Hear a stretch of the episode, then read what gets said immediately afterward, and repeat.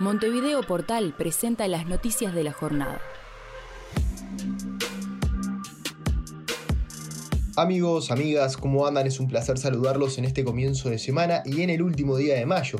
Si les parece, comenzamos a repasar las noticias que se destacan en este lunes 31 de mayo en Montevideo Portal para Radio Mundo. Estado del tiempo. La jornada en la capital se presenta con cielos algo nubosos y nubosos, con 15 grados de temperatura, el viento sopla del oeste a 15 km por hora, hay un 54% de humedad y 12 km de visibilidad. Inumet indica que para el resto del país los cielos están claros y algo nubosos, con una tendencia hacia la nubosidad hacia la tarde-noche. Noticias nacionales. El Instituto Butatán publicó hoy un estudio inédito sobre la vacuna Coronavac realizado por el laboratorio chino Sinovac en Serrana, Brasil. El estudio fue realizado entre febrero y abril con un muestreo de 27.150 personas vacunadas con este preparado. En tal sentido, el estudio refleja que se mostró una caída del 95% en las muertes, un 86% en las hospitalizaciones y un 80% en casos sintomáticos por COVID-19. El instituto destacó el resultado de la investigación como un gran día para la ciencia. El director de ensayos clínicos del Instituto Butatán, Ricardo Palacios, explicó que la reducción de los casos en las personas que no recibieron la vacuna indica una caída de la circulación del virus, por tanto, refuerza la vacunación como una medida de salud pública y no solo lo individual. Por su parte, el presidente del instituto, Dimas Covas, dijo que las conclusiones que surgen en el estudio pueden apoyar a las estrategias de inmunización de Brasil y el mundo y, a su vez, pueden ofrecer esperanzas para el control de la pandemia con vacunas como Coronavac. Una menor de 17 años de nacionalidad brasileña viene siendo investigada por la justicia del país vecino debido por presuntamente haberse deshecho de un bebé recién nacido luego de dar a luz. Según informó Telenoche, la policía riverense también participa de las actuaciones dado que el hecho habría ocurrido del lado uruguayo de la frontera.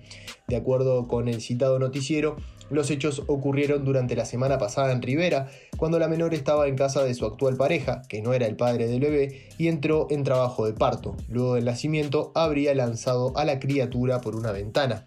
La menor habría ocultado durante meses su embarazo, fruto de una relación con un tío materno. Al, día siguiente, la salud de la joven eh, madre se vio resentida y fue intervenida en el hospital de Libramento, donde permanece internada y a disposición de la justicia brasileña.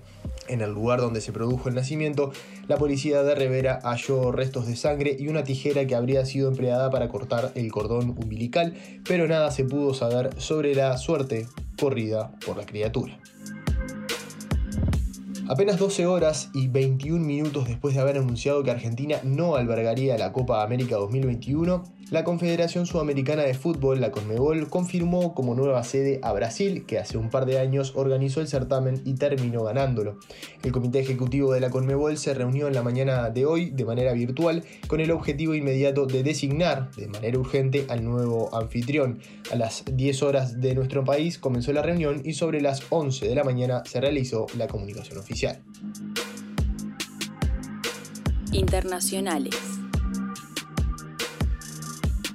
Perú elevó hoy un nuevo balance oficial de fallecidos por la pandemia de coronavirus de 69.000 a 180.000 personas fallecidas por recomendación de un grupo técnico, según anunció Violeta Bermúdez, presidenta del Consejo de Ministros del Perú. La cifra actualizada al 22 de mayo es precisamente de 180.764 muertos por la pandemia, según dijo Bermúdez en rueda de prensa, tras recibir la recomendación de este grupo técnico que estaba conformado por expertos peruanos y de organismos internacionales. El balance oficial anterior era de 69.342 decesos hasta el pasado domingo. Irlanda anunció su reapertura al turismo internacional a partir del próximo 19 de julio mediante la adopción del certificado digital de la Unión Europea. Por tanto, los turistas de la Unión Europea, incluido España, podrán viajar a Irlanda con el nuevo certificado digital sin la necesidad de un test negativo de COVID o realizar una cuarentena. El ministro de Turismo de Irlanda afirmó estar preparado para lanzar una importante campaña de promoción para atraer y dar la bienvenida a los visitantes internacionales.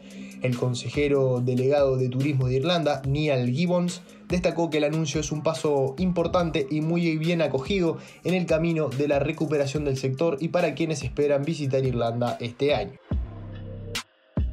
Hasta aquí el flash de hoy, pero antes de irnos repasamos cómo estará el tiempo mañana. Inumet indica que tendremos cielos nubosos y cubiertos con probables precipitaciones durante la mañana y nubosos y cubiertos con lluvias escasas y aisladas durante la tarde. De máxima tendremos 17 grados y de mínima 7. Estas fueron las noticias del día por Montevideo Portal. Por más información, léenos en montevideo.com.uy. Para todos, todo.